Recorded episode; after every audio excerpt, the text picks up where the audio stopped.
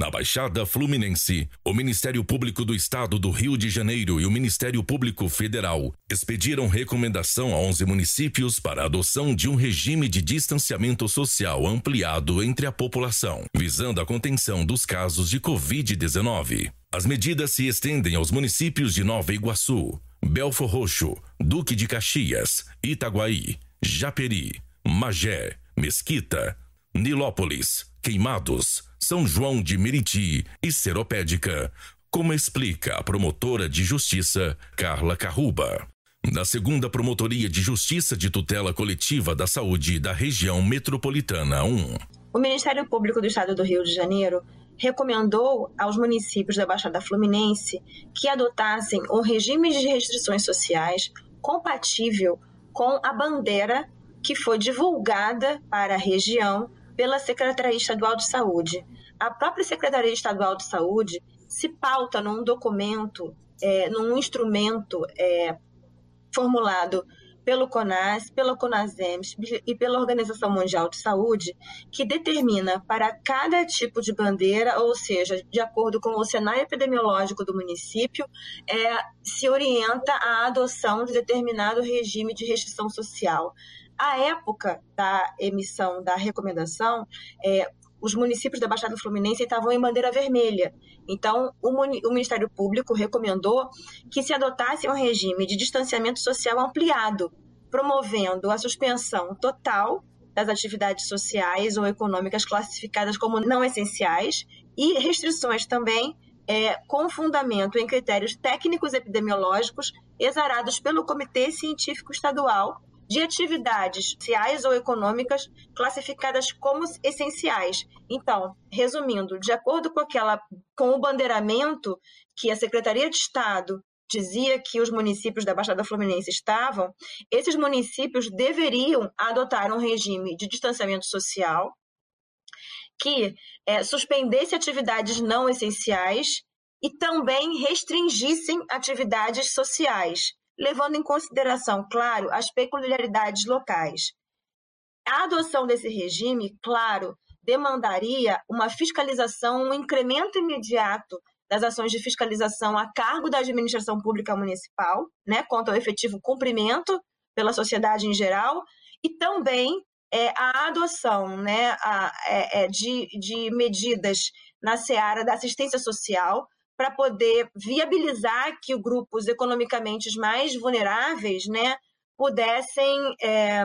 é, se manter, digamos assim, é, saudáveis durante esse período de restrição social. Então, o Ministério Público recomendou a adoção de um regime compatível com a bandeira, de acordo com as orientações da Secretaria de Estado, recomendou também o incremento das fiscalizações, até para que não ocorressem aglomerações, é, para que as regras de ouro de prevenção à pandemia fossem respeitadas, é, a promoção de campanhas públicas, né, por todos os meios necessários, para que a população é, consiga observar o necessário distanciamento social e o uso de máscaras é, para prevenir o contágio, e também, como eu já falei, a adoção né, de medidas de assistência, assistência social aos grupos economicamente vulneráveis, o que inclui medidas para remediar o custo econômico da, da epidemia para trabalhadores e empresas e para os munícipes de uma forma geral. A promotora de justiça Luciana Soares, da primeira Promotoria de Justiça de Tutela Coletiva da Saúde da região metropolitana 1, conta como foi a reunião com os municípios e como vem sendo feita a manutenção dessas medidas. O Ministério Público verificou que os municípios da Baixada estavam adotando medidas restritivas não condizentes com a situação epidemiológica da região.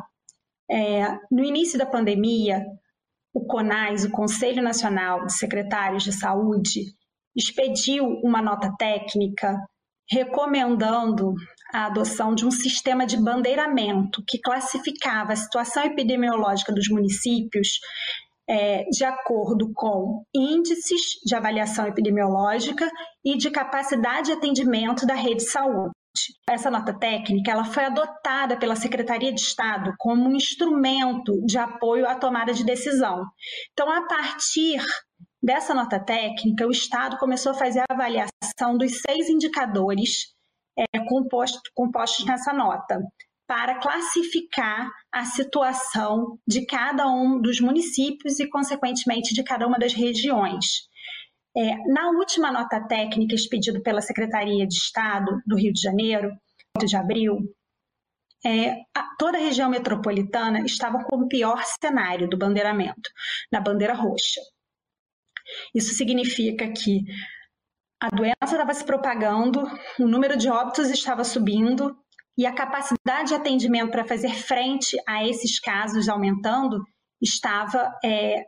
comprometida. Nessa nota técnica do bandeiramento, há também as medidas de restrição e de combate preconizadas, recomendadas pelo CONAI. Na bandeira vermelha quanto na bandeira roxa, que são as piores classificações, o recomendado é ampliação do distanciamento social, medidas de restrição de deslocamento das pessoas e até o lockdown.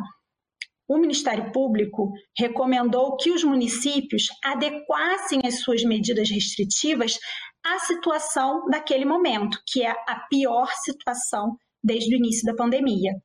Essa terceira onda ela está deixando toda a região metropolitana no bandeiramento roxo. E por isso o Ministério Público entende que para fazer frente à situação epidemiológica apresentada no momento, é necessário que haja o recrudescimento das medidas de restrição. Os municípios é, da, da Baixada Fluminense, em sua maioria, adotaram medidas restritivas por decreto. Entretanto, essas medidas restritivas continuaram aquém do bandeiramento. Então, a situação epidemiológica estava em situação alta ou gravíssima na bandeira vermelha ou na bandeira roxa, e as medidas restritivas ainda eram é, menores do que aquelas recomendadas, preconizadas na nota técnica. Então, o Ministério Público pediu reunião com todos os representantes dos municípios em relação à primeira promotoria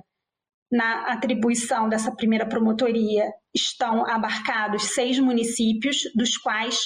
to todos atenderam ao pedido de reunião e dos quais quatro foram representados pelo próprio prefeito.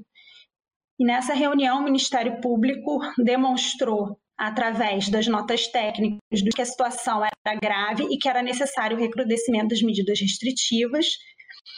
bem como o, a fiscalização dessas medidas, porque as medidas elas precisam ser cumpridas e para isso é necessário que haja uma fiscalização rotineira e com aplicação de medidas de penalização para aqueles que descumprirem ah, o decreto.